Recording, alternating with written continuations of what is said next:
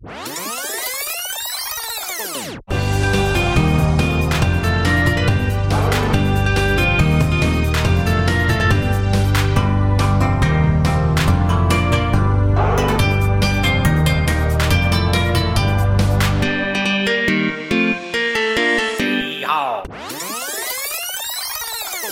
voix vous semble un peu familière, c'est normal, c'est la voix de Dieu.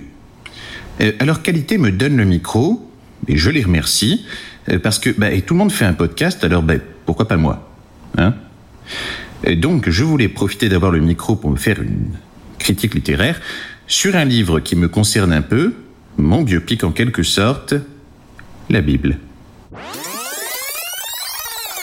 Tous ces mouvements font croire au début que nos problèmes sont de la responsabilité du monde extérieur et des gens qui sont autour de nous. Et puis ensuite, une fois qu'on est incorporé, dès que ça ne va pas, parce que normalement ils sont censés apporter une réponse directe, le fait de rentrer dans le mouvement devrait apporter la solution. On te dit c'est parce que tu n'es pas assez bien, tu ne pries pas assez, tu ne prêches pas assez, euh, tu es trop faible. Il faut que tu te, tu t'impliques davantage dans le mouvement. Et en fait, ça crée une espèce de boucle infinie où le malaise de toute façon ne trouvera jamais sa solution.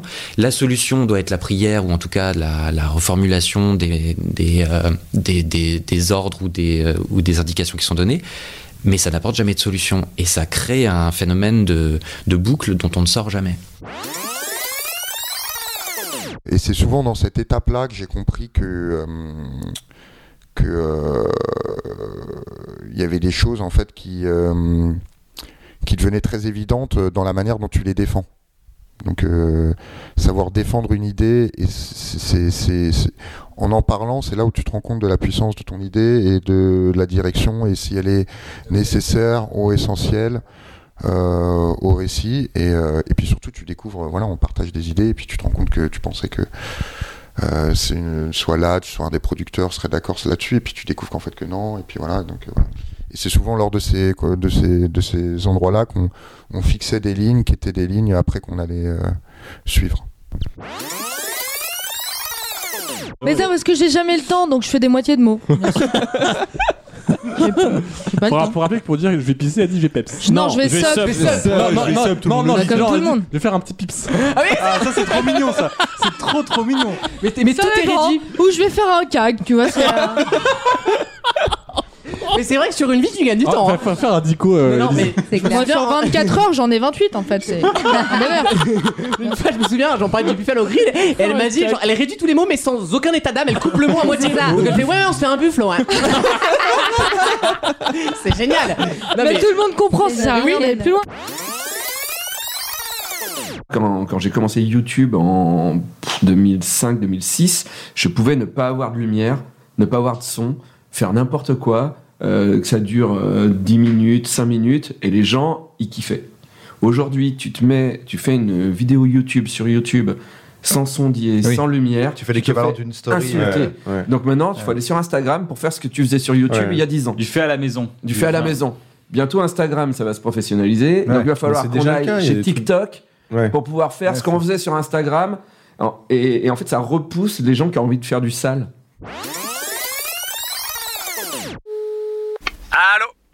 Ouais, je t'entends mal. Et toi, tu m'entends? Eh ben, c'est normal parce que je suis pas là Ben ouais, laisse un message après le bip. Bip Ah, mais non C'est encore moi qui ai fait le bip avec ma bouche Je suis un génie Vous avez le droit de dire que c'est une messagerie de fils de p. À partir de ce moment-là, on a des médias qui se rendent compte qu'il y a de l'argent à gagner parce que c'est un business model qui, a, a connu une grande réussite, qu'il y a de l'argent à gagner à hystériser le débat, à prendre parti et à dire aux gens en partie ce qu'ils ont envie d'entendre. Ce modèle a fonctionné. Est-ce que c'est bon pour la démocratie? Je ne le pense pas. Est-ce que c'est bon pour les débats publics? Je ne le pense pas. Mais c'est un modèle qui fonctionne en termes d'audience, en termes de revenus publicitaires. balle dans la tête en fait. Parce que t'es une merde. T'es une merde de gauche, tu mérites de mourir. Voilà.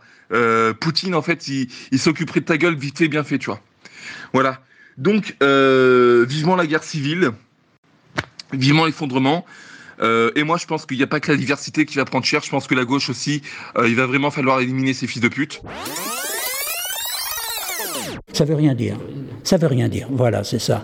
Je ne suis pas en train de, défendre euh, Fidel Castro euh, ni la cause de Fidel Castro. Je reste encore indépendant de cette chose, mais je montre que moi, ce qui m'intéressait dans cette histoire, c'était un homme. Je pensais que j'allais devenir fou sur le coup. J'avais l'impression euh, de m'entendre humainement avec ses collègues. hein. Bon, on n'était pas d'accord sur tout, mais de voir qu'on pouvait tenir des propos euh, sur moi alors que j'effectue la même fonction qu'eux tous les jours, que ces personnes-là, je les côtoie depuis euh, une dizaine d'années, c'est euh, inimaginable. Ça m'a choqué, ça m'a, ça m'a retourné le bide. Bon, le cheval chie de ouf. Moi, je descends, le sketch continue, je vois de la merde partout. Je commence à me dire, putain, les danseurs et tout. Les danseurs arrivent. T'en as un qui fait, donc dans l'extrait que t'as montré dans la vidéo d'avant, t'as un mec qui fait, une, je sais pas comment dire, un salto. Il met, il plante sa chaussure, évidemment sans faire exprès, dans une des, des crottes. Sa chaussure, c'est Keblo dans la crotte. C'est-à-dire qu'il a continué sans une de ses chaussures. En fait, c'est une chaussure qui est restée enfoncée dans la merde sur scène, tu vois. Nous voulons que ça fasse débat public. Nous voulons savoir comment il est possible euh, que des propos comme ça s'insinuent. Comment est-ce que des gens puissent réfléchir de cette façon-là alors que leur travail c'est de servir les gens, tous les gens, les juifs, les noirs, les blancs, les femmes, tous, les gens. Ils sont au service de tous les gens. Mon client ne souhaite pas que ça se termine par euh, euh, une décision de justice qui serait rendue euh, dans un bureau, loin des associations, loin de mon client aussi, loin du débat public, loin de l'opinion publique. On voudrait que ça dépasse ce cadre-là pour en faire un débat sur le racisme dans la société et dans l'institution de la police, mais pas seulement.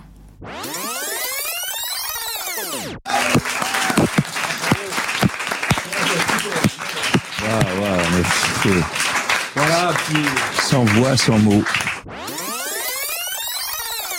Je vous le dis à tous, tous ceux qui sont là. À la fin d'un spectacle, quand vous allez voir les artistes, vous dites bravo. Vous ne faites aucune note le soir de la première. Vous dites simplement bravo. Parce que même si vous n'avez pas aimé, même si vous avez des réserves, ce qu'ils ont fait, aller sur scène, prendre le risque d'aller sur scène, de toutes les façons, c'est extraordinaire. Et même si vous avez vu des plus belles mises en scène de Shakespeare, malgré tout qu'il y ait à Amiens et à Dijon une troupe qui fait une mise en scène de Shakespeare tant bien que mal, c'est extraordinaire. C'est le plus grand trésor national. C'est le trésor. Donc, plus de critiques. Terminé. Aucune. Bravo. Merci. Bravo. Merci. Et c'est un podcast qui est drôle, émouvant, passionnant. Je me jette des fleurs. Voilà. Merci beaucoup et euh, n'hésitez pas à me taguer, à me mentionner, à, partager, à m'envoyer des messages sur les réseaux sociaux. Merci beaucoup.